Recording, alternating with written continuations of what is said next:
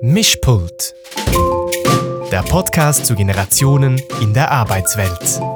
Hallo, wir sind Anina von der Hochschule Luzern und ich bin Bernadette von Loopings und wir begrüßen euch zur dritten Folge jetzt schon unseres Podcasts Mischpult, wo wir über das Generation miteinander in der heutigen Arbeitswelt sprechen.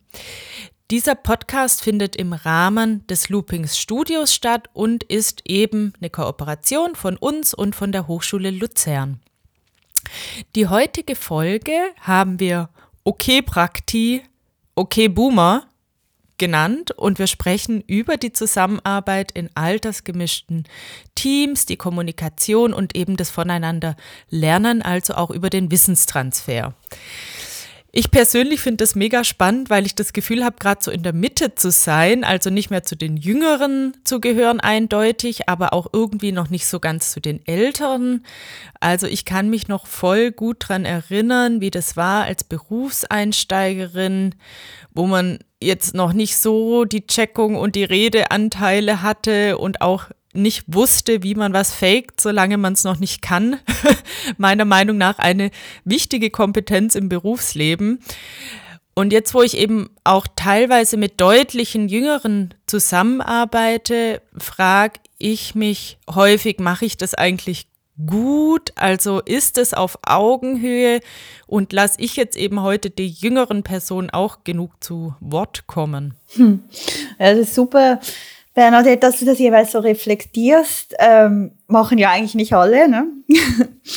Und mhm. ähm, sehr spannend an der Diversity-Dimension Alter finde ich auch, was du gerade angesprochen hast, nämlich, dass man nicht in der Lebensphase bleibt, in der man mal, in der man mal ist oder in der mal, man mal war, Zungenbrecher. man ist in stetem Wandel. Und gleichzeitig ändert sich die Generation, der wir angehören, ja nicht. Und ich finde, es ist ganz wichtig, mhm. das Thema Generationen vom Thema Lebensphase zu unterscheiden, denn es ist nicht das Gleiche. Wir gehören zwar einer Generation an, das heißt, wir wurden durch gemeinsame Erlebnisse in der Jugendzeit geprägt, darüber haben wir ja in, im Podcast 1 gesprochen, ausführlich, ähm, aber wir durchlaufen trotzdem durchs Leben verschiedene Lebensphasen. Und anders als zum Beispiel beim Thema Gender, wo viele gar nicht oder zumindest seltener durchs Leben die Kategorien wechseln. Ja, voll.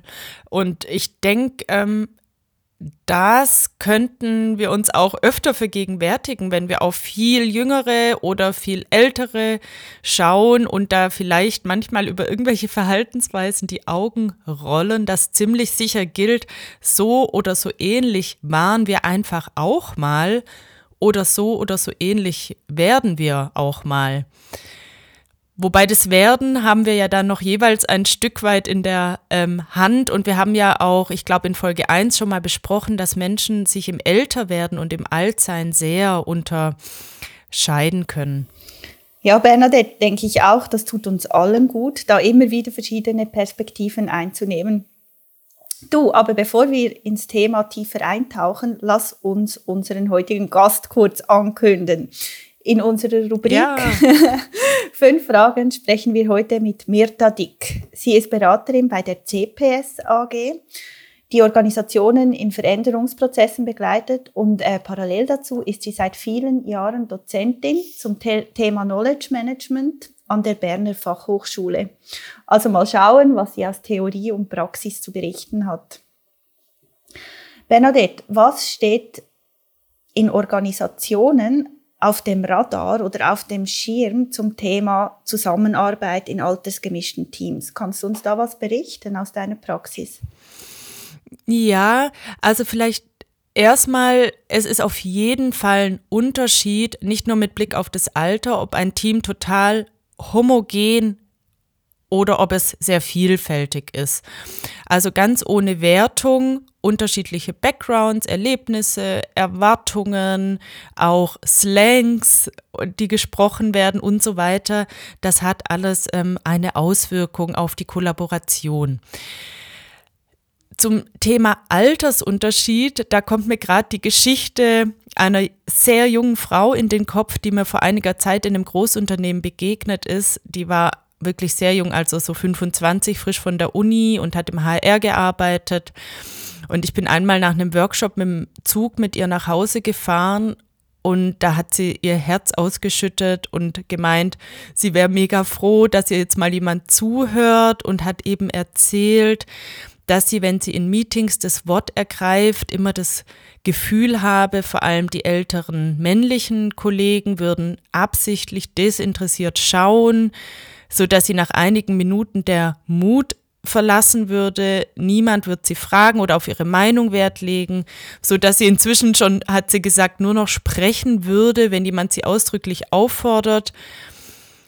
Und ich finde, das Beispiel zeigt ganz gut auf, dass es auf keinen Fall so ist, dass altersgemischte Teams automatisch, so lautet ja oft das Narrativ, besser performen und bessere Leistungen hervorbringen würden als homogene Teams. Naja, also über die Performance ähm, des Teams sagt das jetzt ja eigentlich noch nichts aus.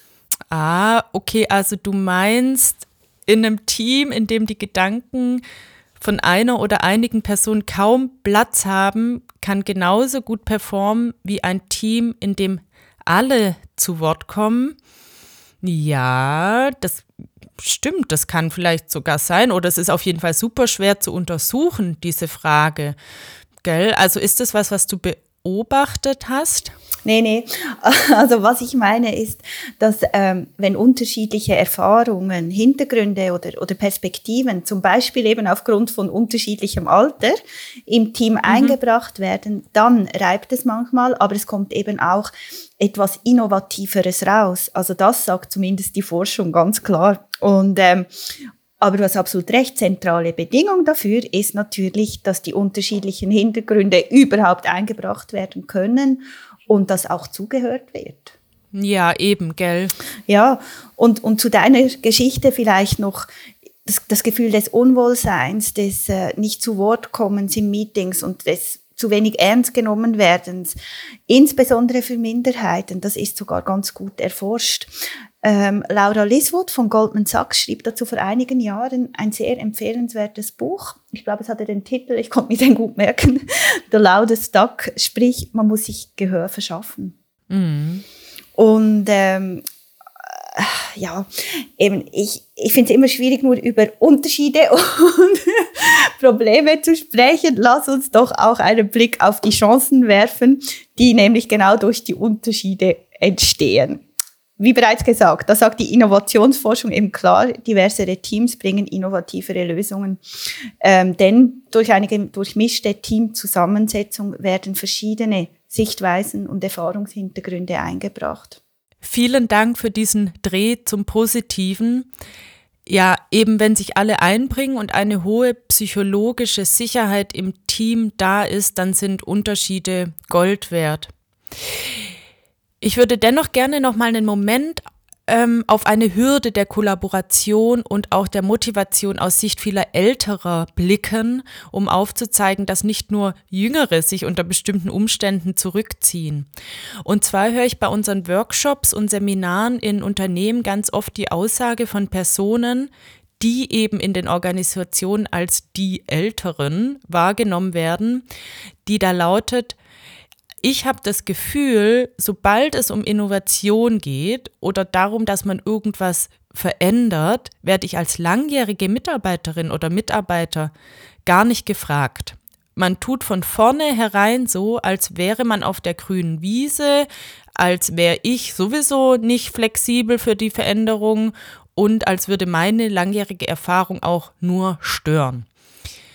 So, und das hören wir wirklich sehr oft und ist halt kann man sich vorstellen, wenn man viele Ältere im Unternehmen hat, die das empfinden und so natürlich dadurch mega demotiviert sind, ähm, führt es wirklich bei vielen zu diesem befürchteten eigentlich Absitzen der Zeit die letzten Berufsjahre. Und es ist dann natürlich auch fraglich, wenn die Personen das empfinden, ob sie dann an anderer Stelle ihr wertvolles Wissen und ihre Netzwerke dann teilen, wenn es gefragt ist. Anina, jetzt habe ich hier nochmal richtig tief in die Negativbeispielkiste gegriffen. Ihr forscht ja an der Hochschule Luzern viel zu diesem Themenfeld. Welche Rolle spielt das Thema Wissenstransfer in altersgemischten Teams für Unternehmen? Ja, eine sehr wichtige. Ähm, also beispielsweise in einer Umfrage von uns an der HSU gab die Mehrheit der Arbeitgeber oder Unternehmen an, dass Wissenstransfer für sie eine große Bedeutung für den Unternehmenserfolg hat. Aber gleichzeitig, und das finde ich spannend, stellten sie fest, dass der Wissenstransfer aber noch viel zu wenig stattfindet. Also da gibt es noch viel zu tun. Sie finden es wichtig, sie sagen, es ist sogar ausschlaggebend für den Erfolg, aber sie stellen fest, es findet noch zu wenig statt. Sehr gut, das freut mich zu hören. Ein Handlungsfeld. Anina, dürfte ich an der Stelle kurz vorlesen, wie in unser aller Hauptwissensquelle Wikipedia Wissenstransfer definiert wird? Ja, mach. Aber bitte nicht von Alexa, mach's direkt. Ich lese hier natürlich noch selber ähm, vor. Und zwar steht hier, Wissenstransfer bezeichnet die erfolgreiche Übertragung von Daten von Sender zu Empfänger, die zunächst vom inhärenten Wissensträger kodiert werden und vom Empfänger dekodiert werden und über die Zwischenstufe Information zu impliziten Wissen weiterverarbeitet werden. Dieser Prozess kann von vielfältigen Störungen begleitet sein, wie zum Beispiel intellektuelle Aufnahmebarrieren des Empfängers oder organisatorische Hindernisse. Oh, Bernadette, also danke nochmals für das nochmals ins Gedächtnis zu rufen. Ähm, ich finde es wichtig, was du auch gesagt hast, dass der Empfänger und die Senderin beide jeweils gefragt sind und es ist nie eine einseitige Sache. Genau, ich denke, das ist, was wir uns an der Stelle auch nochmal ähm, merken sollten. Anina, mich beschäftigt noch, was du vor unserem kleinen Exkurs in die Welt der Definitionen gesagt hast. Die Unternehmen erkennen, dass der intergenerationelle Wissenstransfer zu wenig stattfindet. Ich merke das auch und sehe, dass aus dieser Erkenntnis der Organisation häufig eine Sorge entsteht mit Blick auf die geburtenstarken Jahrgänge, die die kommenden fünf bis zehn Jahre dann ja mal vollends in Pension gehen und eben ultra viel Wissen und Netzwerke vielleicht nicht rechtzeitig übergeben. Also da ist eine große Unsicherheit, welches Wissen verloren geht und wie man das vielleicht halten kann.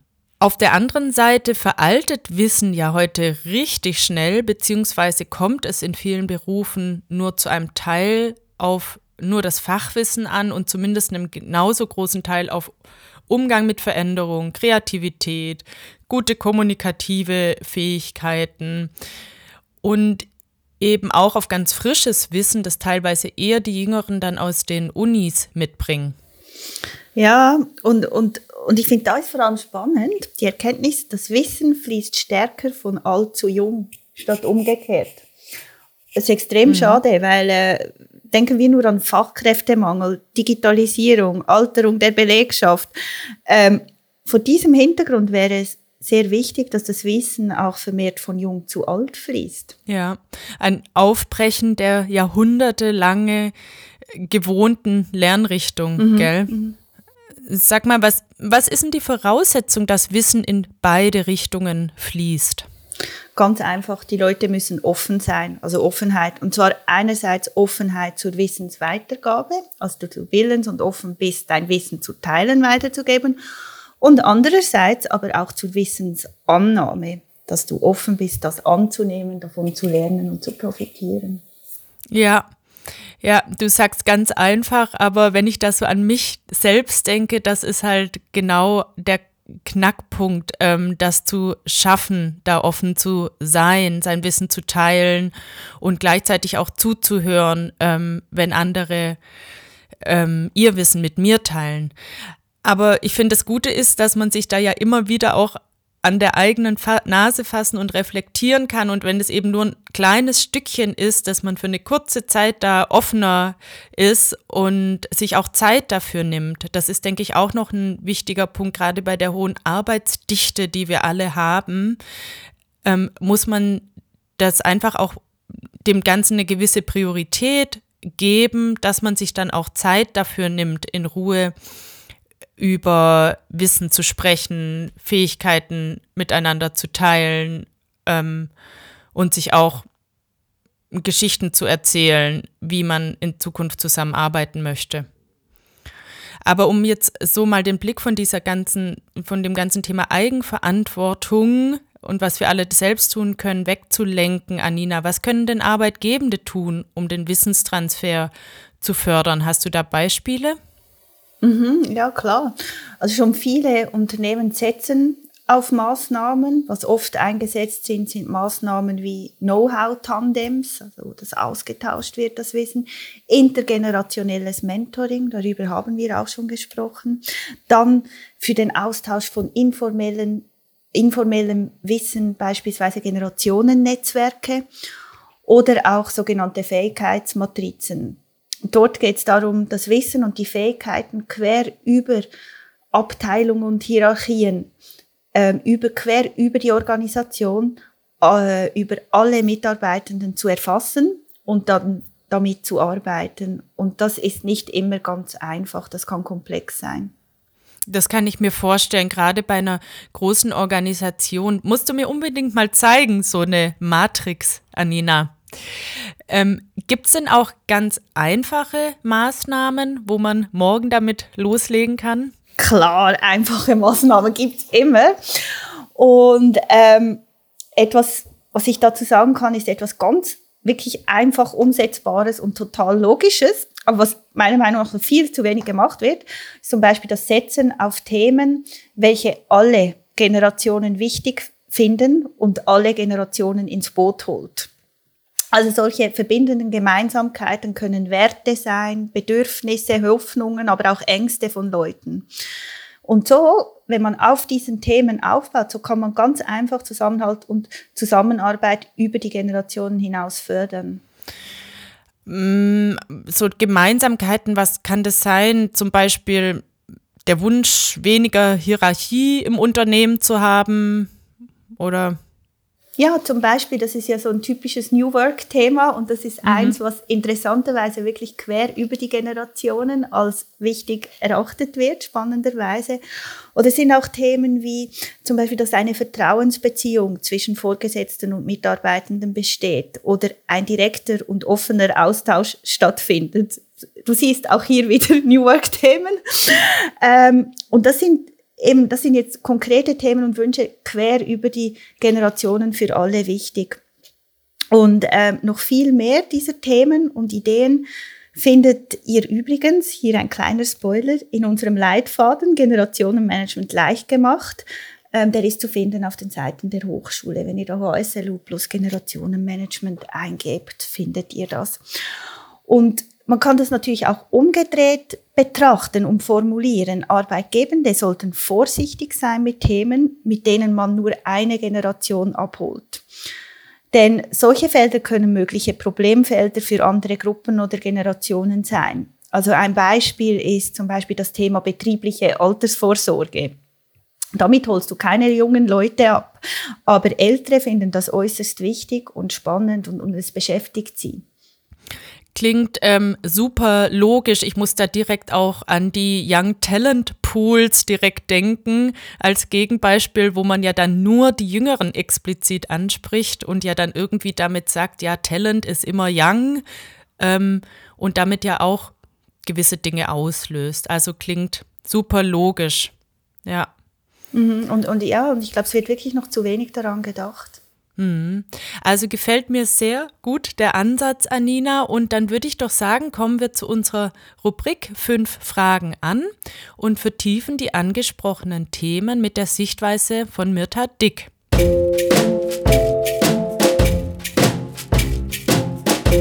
Herzlich willkommen, Mirta Dick. Wir freuen uns sehr, heute mit dir fünf Fragen zum Thema Zusammenarbeit und Wissenstransfer in altersgemischten Teams zu diskutieren. Ich beginne gleich mit der ersten Frage. Welche Art von Wissen treffen wir in Organisationen an? Ja, grundsätzlich unterscheiden wir zwei Hauptkategorien von Wissen. Das eine ist das implizite Wissen, das wir alle uns irgendwann einmal in unserem Leben durch Aneignung, durch Erfahrung, durch Tun angeeignet haben. Also da kannst du dir das Velofahren vorstellen, Schwimmen lernen, also diese, diese Dinge, die wir mit der Erfahrung uns angeeignet haben. Das ist das implizite Wissen. Und dann gibt es das explizite Wissen, das, was sich einfach verbalisieren, ausdrücken lässt, niederschreiben lässt wo man sich äh, über Lesen, über Zuhören aneignen kann. Das sind so die zwei Hauptkategorien von Wissen. Und wenn wir jetzt speziell auf Organisationen schauen, dann haben wir jede Person, jedes Mitglied eines Teams, einer Organisation bringt individuelles Wissen mit dass sich jeder, jede von uns auch wieder über Aneignung zugeführt hat. Und dann das ganz Spannende, was wir in Teams, in Organisationen antreffen, ist das kollektive Wissen. Das ist Wissen, das eben mehreren Personen zur Verfügung steht, sei es einem einzelnen Team oder eben auch einer ganzen Organisation. Und wir wissen heute, dass die Organisationen, die Unternehmen erfolgreich sind, die es schaffen, möglichst Bedingungen herzustellen, damit wir sehr viel implizites Wissen der einzelnen Mitglieder von Organisationen in kollektives Wissen umwandeln können. Und so wie wir die Entwicklungen beobachten heute, gehen wir davon aus, dass Wissen, kollektives Wissen zusehends zu einem wichtigen Wettbewerbsfaktor noch mehr werden wird, als es heute schon ist, wenn wir Fachkräftemangel anschauen, wenn wir die Explosion von Wissen, von Informationen anschauen, dann sehen wir hier extrem großes Potenzial. Spannend. Also dieses kollektive Wissen hat das auch, der Trend dazu hat das auch damit zu tun, irgendwie mit dem, mit der digitalen Transformation, in der sich der Arbeitsmarkt befindet? Ja, die digitale Transformation erschließt uns natürlich einfach neue Kanäle. Also mit allen Kanälen, die wir jetzt neu auch in digitaler Version zur Verfügung haben, wird es einfacher, Wissen zu teilen. Wir haben mehr Anknüpfungspunkte. Wir sind nicht mehr darauf angewiesen, wenn wir Wissen teilen wollen, dass wir uns im selben Raum befinden müssen, sondern wir können auch über Distanz uns austauschen, voneinander lehren, Erfahrungsaustausch bewirtschaften. Es kommt immer darauf an, von welcher Art von Wissen wir hier äh, natürlich sprechen. Wir beobachten auch, dass es je nachdem, welche Art von Wissen wir vermitteln wollen in den Organisationen, dass es dann erfolgreich ist, wenn wir den richtigen Kanal dafür auswählen. Ich gebe dir ein Beispiel, Anina. Wir stellen fest, bei Einführungen von neuen Mitarbeitenden gibt es durchaus Themen, die du über Videotutorials, über schriftliche Anleitungen abhandeln kannst. Es gibt aber eben auch sehr viele Themen, wo es viel, viel erfolgreicher ist, wenn du einen neuen Mitarbeitenden, einem neuen Kollegen, einen alten Hasen, jemanden, der schon länger in der Organisation dabei ist, an die Seite stellst und dort äh, die beiden als Tandem ein bisschen laufen lässt. Also ich glaube wirklich, die Wahl der Kanäle ist hier das A und O, damit das Wissen auch dort ankommt, wo es hin muss. Mhm. Und damit sind wir eigentlich schon eine perfekte Überleitung zu unserer zweiten Frage. Genau. Und zwar, wie können Organisationen Wissenmanagement aktiv fördern? Du hast jetzt etwas schon gesagt dazu, aber hast sicher noch viel, viel mehr Ideen und Konzepte. Genau, also es gibt grundsätzlich eigentlich drei Dimensionen, auf welchen Organisationen Wissensmanagement wirklich aktiv fördern können. Das ist einerseits die Dimension Mensch.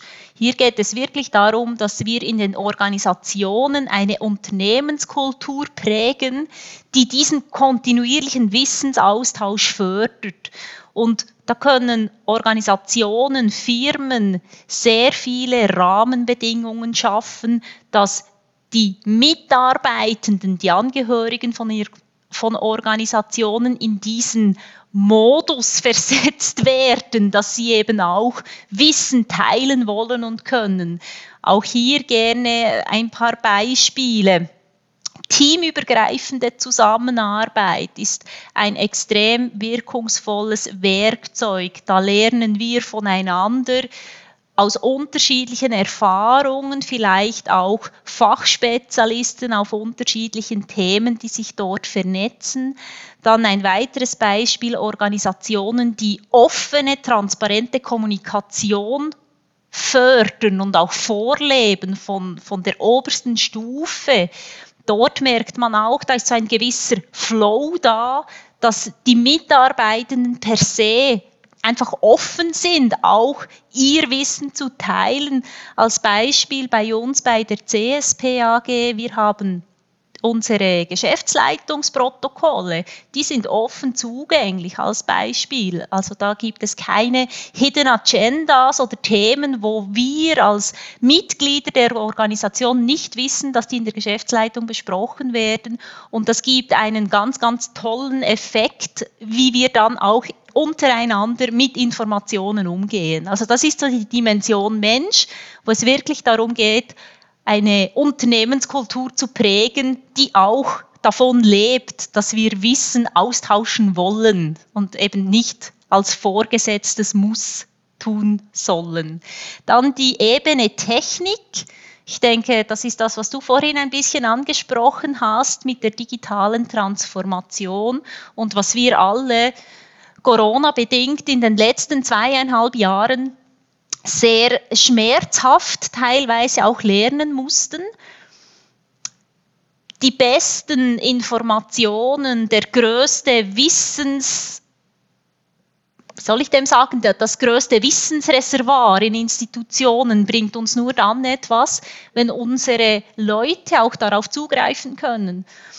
Und je mehr diese Informationsflut explodiert, je mehr wir nur noch mit digitalen Informationen arbeiten, müssen wir sicherstellen, dass unsere Leute in den Organisationen Zugriff haben auf die Informationen, die sie brauchen, dass wir niederschwellige Zugriffe sicherstellen können, dass wir sichere Systeme haben auch, gerade dort, wo wir in heiklen Umfeldern unterwegs sind, also dass eben die Leute, die Angehörigen aus Organisationen wirklich auf das Wissen zugreifen können und damit arbeiten können. Das ist so die Dimension Technik. Man hat das auch gemerkt. Ich habe das beobachtet bei vielen Kunden. Die waren nicht bereit, als Corona kam. Und das brauchte drei, vier Monate. Manche sind immer noch dran die Leute zu enablen, mit diesen digitalen Werkzeugen überhaupt umzugehen und zusammenarbeiten zu können. Und ich glaube, das wird je länger, je wichtiger. Und wahrscheinlich hat uns da Corona einen ziemlich festen Schubser verpasst ähm, und auch viele Institutionen jetzt dazu bewegt, hier einfach eine Schippe draufzulegen, was die Bereitstellung von Informations- und Kommunikationstechnologien angeht. Und die dritte Dimension, das ist die Organisation per se. Das ist ein Punkt, den ich immer wieder antreffe, wenn ich mit Leuten über Wissensmanagement diskutiere, dass so die Vorstellung im Raum steht, ja, das passiert einfach. Das floatet so ein bisschen vor sich hin und dann ist gut. Das ist eben selten so. Und wenn es so ist, dann ist es von wenigen einzelnen Köpfen abhängig, die dort sehr viel Effort und Engagement reinbringen. Wenn wir in, eine, in einen Zustand kommen wollen, dass wir in Knowledge Management über ganze Organisationen flächendeckend wirklich sauber bewirtschaften, dann müssen wir es institutionalisieren. Bin ich überzeugt, das ist der einzige Weg dazu. Und hier gibt es einige aus meiner Sicht Geschäftsprozesse, die wir in jeder Institution haben, die sich extrem gut eignen. Denk an Eintritts- und Austrittsprozesse. In der Regel, es gibt Ausnahmen, aber in der Regel weiß man ja, wenn ein neuer Mitarbeitender kommt oder wenn eine Mitarbeitende das Unternehmen verlässt. Und hier gäbe es ganz einfache Wege, sicherzustellen, dass wenn ein Mitarbeitender eine Institution verlässt, dass er nicht das ganze Wissen mitnimmt, sondern noch ein bisschen was da lässt. Nämlich indem man einen sauberen Austrittsprozess designt, wo auch Wissensmanagement ein Teil davon ist, also nicht nur äh, das BVG-Konto überweisen, was meistens so ein Standard-Task ist, sondern eben auch in der To-Do-Liste einen Punkt aufführen, saubere Übergaben an die Nachfolger, wenn der noch nicht da ist, an den Vorgesetzten oder an jemanden, der überbrückt, bis der Nachfolger da ist. Also Institutionalisierung von Wissensmanagement in der Organisation ist der dritte wichtige, das dritte wichtige Element, wo ich denke, wo sehr viele Institutionen Nachholbedarf haben heute. Mhm. Danke für diese Erläuterung dieser drei Elemente. Und wann sagst du, wann, wann funktioniert denn Wissen, Wissensaustausch in Teams und eben vor allem in altersgemischten Teams? Aus meiner Sicht funktioniert es dann, wenn niemand Angst haben muss, dass sein oder ihr Teilen von Wissen irgendwann zum Nachteil wird. Meine Erfahrung ist, dass grundsätzlich eigentlich alle Menschen gerne darüber sprechen, was sie alles wissen. Es gibt aber viele Leute, die schlechte Erfahrungen damit gemacht haben, sobald sie angefangen haben, ihr Wissen zu teilen, dass sie zum Beispiel dann ersetzt wurden durch andere Personen oder irgendwie eine andere Position in eine andere Position versetzt wurden in den Organisationen. Und meine Erfahrung ist wirklich, dass wenn sich die Leute sicher fühlen in der Organisation, im Team, dann sind sie eigentlich alle bereit, ihr Wissen zu teilen, altersunabhängig. Ich habe extrem gute Erfahrung damit gemacht, eben ein, ein Klima zu schaffen, wo diese Sicherheit herrscht. Also auch hier vielleicht ein Beispiel. Ich durfte als relativ junge Führungskraft ein altersdurchmischtes Team übernehmen und führen. Da hatte ich vom 22-jährigen Studierenden über den äh, Mitarbeitenden, der sein 40-jähriges Firmenjubiläum gefeiert hat, alles dabei. Und ich habe diesem Team am ersten Tag, als ich da die, die Leitung übernommen habe, ganz klar gesagt, ich bin eure Teamleiterin, ihr seid die Spezialisten, ihr müsst mir helfen auf all diesen Themen, die wir gemeinsam bearbeiten, dass wir hier gemeinsam erfolgreich sind. Mein Job ist, dass ihr arbeiten könnt. Ich habe nicht den Anspruch, euer Wissen abzusaugen und als meines auszugeben. Und das hat extrem gut funktioniert. Also glaube wirklich so ein Klima zu schaffen, wo niemand den anderen als Bedrohung ansieht, sondern wo es eben um das Gemeinsame geht. Und das ist sicherlich in Linienteams ein Thema, ist aber auch aus meiner Erfahrung oft der Erfolgsfaktor in Projektteams. Ich bin mittlerweile vor allem ja in Projektteams unterwegs als Projektleiterin und dort stelle ich auch fest, wenn es mir gelingt, das Team einzuschwören auf eine gemeinsame Mission, auf ein gemeinsames Ziel, dann ist eben auch diese Niederschwelligkeit, dass die gemeinsam dieses Ziel erreichen wollen und alles wissen, was es braucht dafür, gemeinsam erarbeiten wollen, voneinander lernen wollen, dann kommen wir dahin gerade im Kontext altersgemischte Teams, sehr junge Teammitglieder, ältere, erfahrene, die vielleicht fünf bis zehn Jahre vor der Pensionierung ähm, stehen. Hast du da schon mal Blocker identifizieren können für Wissensaustausch oder auch für ähm, Sicherheit, gleich große Sicherheit auf beiden Seiten? Also sozusagen Blocker der Kollaboration in altersgemischten Teams? Ja, ich drehe es gerne ins Positive um. was ich da jeweils beobachtet habe, ist, dass es ganz wichtig ist, das gemeinsame Verständnis zu haben, dass wir unterschiedliche Voraussetzungen mitbringen. Also, dass vielleicht ein älterer Mitarbeitender sein Wissen gerne face-to-face -face weitergibt, also im direkten Gespräch an den Nachfolger, an die, die Teamleitung, whatever.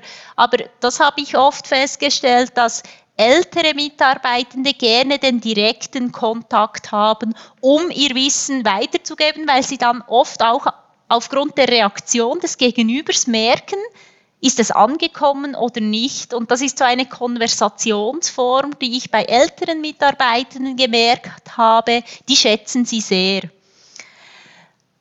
Bei jüngeren Mitarbeitenden dort habe ich teilweise, aber auch das, ich weiß nicht, ob es wirklich eine Frage des Alters ist, habe ich schon auch beobachtet, dass dort tendenziell eher mehr Offenheit da ist, um auch über digitale Kanäle Wissen auszutauschen. Oder ich gehe hier sogar noch weiter die brauchen zum Teil nicht mal ein Gegenüber. Also jüngere Mitarbeitende habe ich auch schon beobachtet, die sind auch bereit, einfach mal ihr Wissen zu externalisieren, in ein Video zu packen, in eine Anleitung und das einfach zur Verfügung zu stellen. Die brauchen das, was ich gesehen habe, auch hier wieder nicht äh, alle über einen Kamm scheren, weniger direkt das Gegenüber, um zu sagen, ist das angekommen oder nicht, ähm, sondern sie stellen es einfach zur Verfügung und dann mal schauen, wer es brauchen kann. Das habe ich so als Unterschied vielleicht beobachtet, ja. Und hast du das Gefühl, ähm, beim Fragen nach Wissen, Tun sich alle Altersgruppen gleich schwer oder leicht? Also fragt eine junge Person genauso gerne eine alte Person wie eine ältere, eine jüngere? Ich glaube, auch da ist es gefährlich, das am Alter auszumachen. Das, was ich beobachte, ist wirklich, es ist eine Mindset-Frage. Ich erlebe ältere Menschen im Berufsleben, die wahnsinnig offen sind gegenüber neuen Methoden, gegenüber Austausch, gegenüber voneinander lernen. Und ich erlebe jüngere Menschen, die überhaupt nicht Interesse daran haben, ihre Arbeitsweisen zu überdenken, ihr Wissen weiterzugeben. Also ich, ich möchte es nicht pauschalisieren und am Alter aufhängen. Ich glaube, es gibt einen Grund-Mindset, den jeder Mensch hat. Das kann ein bisschen extrovertierter, ein bisschen introvertierter sein. Und das, was es schlussendlich ausmacht aus meiner Sicht, ist wirklich, was können wir in Organisationen für Strukturen generieren, um zu ermöglichen, ich glaube, das ja. ist das, was, was das Essentielle ist. Okay, und damit sind wir auch schon bei den Funktionen oder Rollen auch, die ja ganz wichtig sind in Organisationen. Welchen Einfluss haben die einzelnen Rollen wie Führungskräfte oder Projektleiterin oder ähm, eben ähm, normale Mitarbeiter, Mitarbeitende auf den Wissensaustausch? Hast du da Erfahrung? Ja, ich finde das extrem spannend zu, zu beobachten in den unterschiedlichen Gebieten, wo ich auch unterwegs war in meiner Vergangenheit oder auch jetzt in den unterschiedlichen Organisationen. Meine Erfahrung ist, dass jeder und jede seinen Beitrag leisten kann, damit Knowledge Management funktioniert, egal ob es ein Lernender ist, ein Mitarbeitender, der 30 Jahre in der Unternehmung ist, eine Führungsperson. Das spielt nicht mal so eine Rolle. Was ich extrem spannend finde, ist aber, wie groß der Einfluss ist, wenn ich jetzt wieder an diese Strukturen denke, die ich vorhin erwähnt habe. Grundsätzlich kann jeder und jede dazu beitragen, dass Wissensmanagement funktioniert und auch eben entsprechend ähm, Wissensaustausch betreiben. Es gibt aber natürlich Rollen, die vor allem, wenn wir an die Strukturen denken, die wir schaffen können in Organisationen, die da unbedingt Vorreiter sein müssen. Und das sind halt Leute in Führungspersonen, für mich aber auch, und da spreche ich einfach aus Erfahrung, Projektleiter, die in der Regel sehr gut vernetzt sind in Organisationen, die meistens mit Matrix-Teams arbeiten. Ich habe vorhin mal gesagt, abteilungsübergreifende, teamübergreifende Zusammenarbeit ist für mich einer der Erfolgsfaktoren, um Wissensaustausch zu fördern.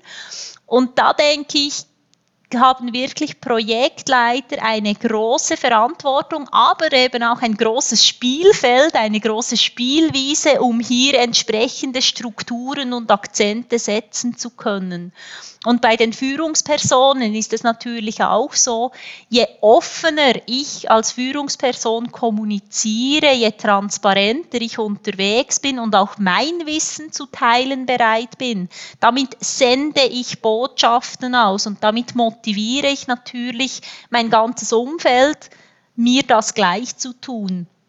Und deshalb, also das war die ganz lange Antwort. Die kurze Antwort wäre, mein Appell, wirklich jeder, jede kann seinen, ihren Beitrag leisten. Und ich habe die Erfahrung gemacht, es ist immer spannender, wenn wir gemeinsam sprechen, wenn wir voneinander gemeinsam lernen, Wissen austauschen, als wenn wir Scheuklappen aufsetzen und uns nur mit unseren eigenen Köpfen beschäftigen. Hm, das ist spannend. Das erinnert mich gerade an einen Spruch zum Thema Führung, den ich kürzlich gehört habe, zur modernen Führung. Und der hieß, Aha. if you're the smartest person in the room, you're in the wrong room.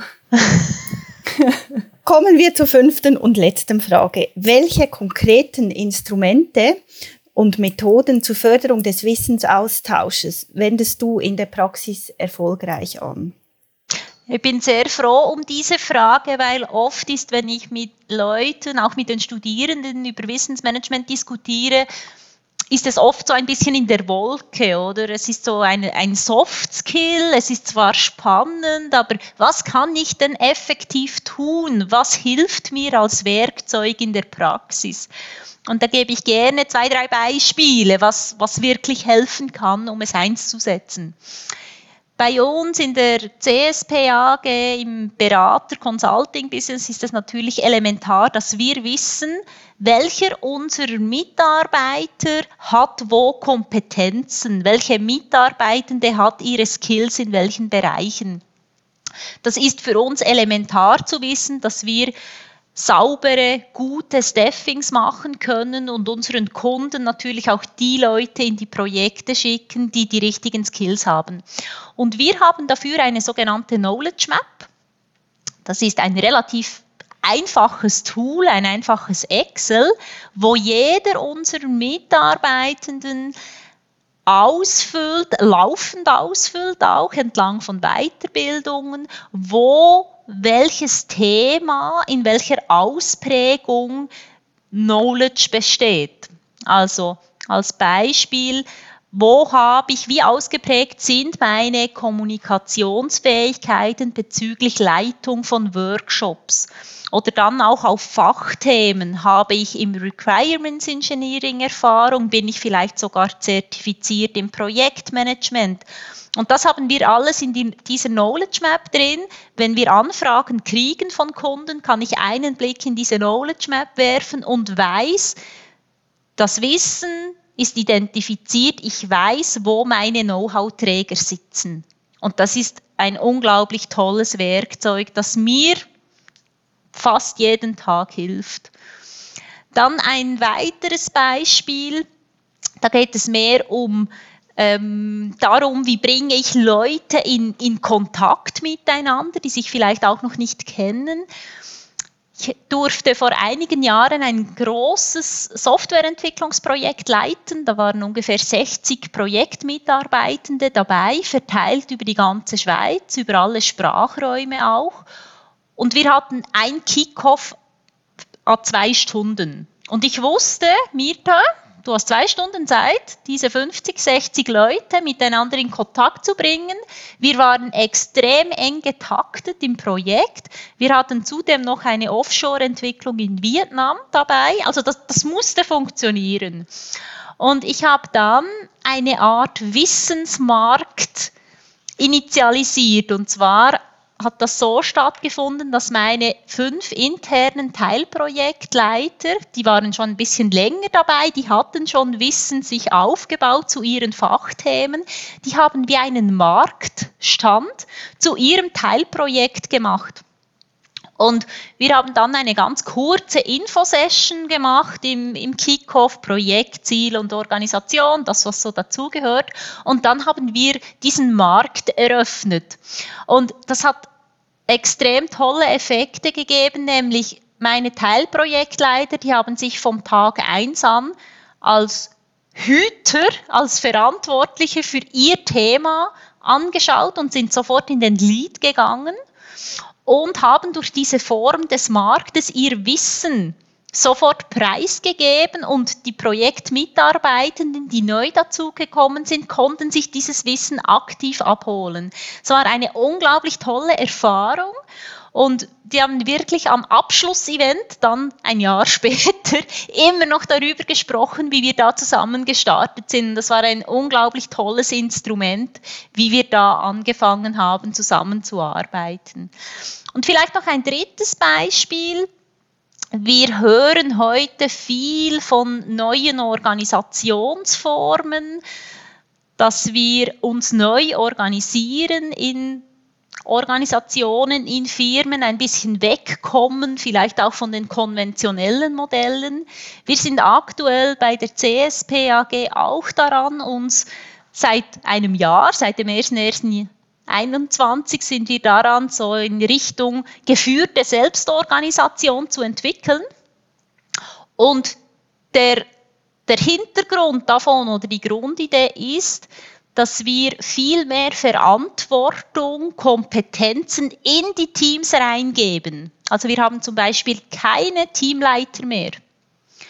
Und das hat den Effekt, dass wir untereinander in den Teams, dass viel mehr Verantwortungsbewusstsein da ist für das, was es zu tun gilt aber auch die Wichtigkeit, sich untereinander auszutauschen, zu schauen, was funktioniert und was funktioniert eben nicht, weil wir haben niemanden, der uns unsere Probleme löst.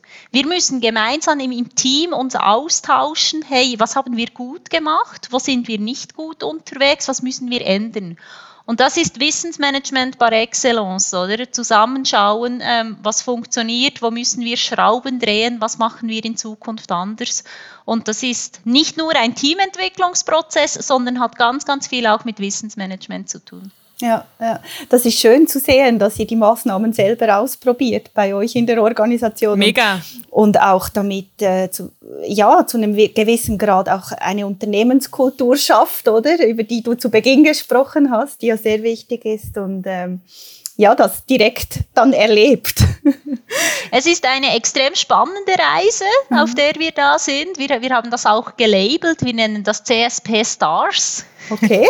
ähm, und sind da wirklich seit ja jetzt dann einem Jahr auf der Reise, sammeln unsere Erfahrungen, korrigieren da, wo es notwendig ist, lassen laufen, was funktioniert. Und das bedingt wirklich das Mitmachen von allen und auch immer wieder das kritische Hinterfragen ja, und adaptieren und korrigieren. Das ist spannend. Okay, das heißt, wir müssen dich unbedingt einladen, in ein paar Jahren, um deine Erfahrungen zu teilen. Das ja, sehr gerne. Toll. Genau den Gedanken hatte ich auch. Wir müssen unbedingt eine Podcast-Folge 2 noch mit dir machen, Mirta. Es war sehr, sehr spannend. Genau, ganz herzlichen Dank, dass du dein Wissen zu Knowledge Management mit uns geteilt hast und wir da in diese wirklich spannende Welt eintauchen durften. Danke, Mirta. Ich danke euch beiden auch. Vielen Dank für das Gespräch.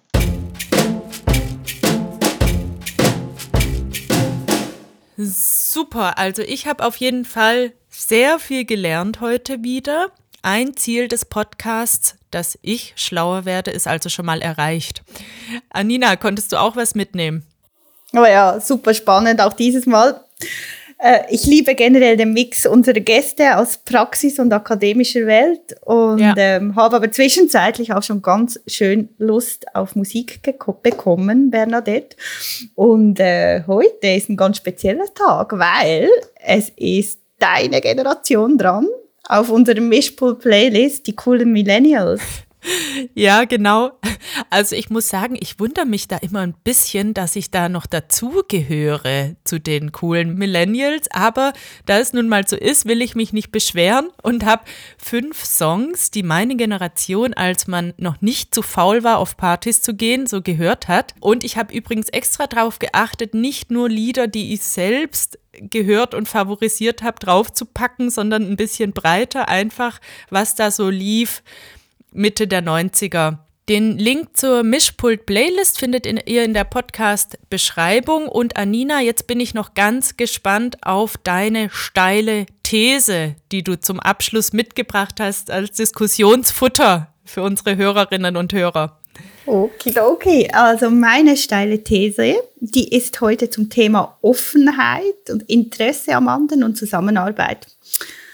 Sie ist auch ganz knackig und sie lautet, ältere Menschen sind häufiger an Kontakten mit jüngeren Menschen interessiert als umgekehrt. Uh, very steil die These, Anina. Da fallen mir auch sofort mega viele Punkte und Geschichten und auch Fragen dazu ein. Aber ich würde sagen, wir greifen unserer Hörerschaft da nichts vorneweg und wünschen einfach euch gute Gespräche zu dieser steilen These von Anina mit euren Kolleginnen und Freunden. Ja, ich glaube, du würdest da jetzt sagen, da wäre ich gerne Mäusle bei den Gesprächen, gell? So süddeutsch, oder? Ja, genau, so sagt man das in Süddeutschland. Mäusle, okay. da wäre ich gern Mäusle. Genau, also du siehst, ich lerne stetig und wir sind wieder beim Thema. Ja, und es geht auch schon die Rauschmeißer-Musik an. Ja. Damit verabschieden wir uns. Ich sage Tschüss zusammen. Nächste Mal ist schon unsere letzte Folge, Anina. Oh la la. Wow. Mach's gut. Ja. ja Ciao. Ja, du auch. Tschüss. Bis bald. Tschüss.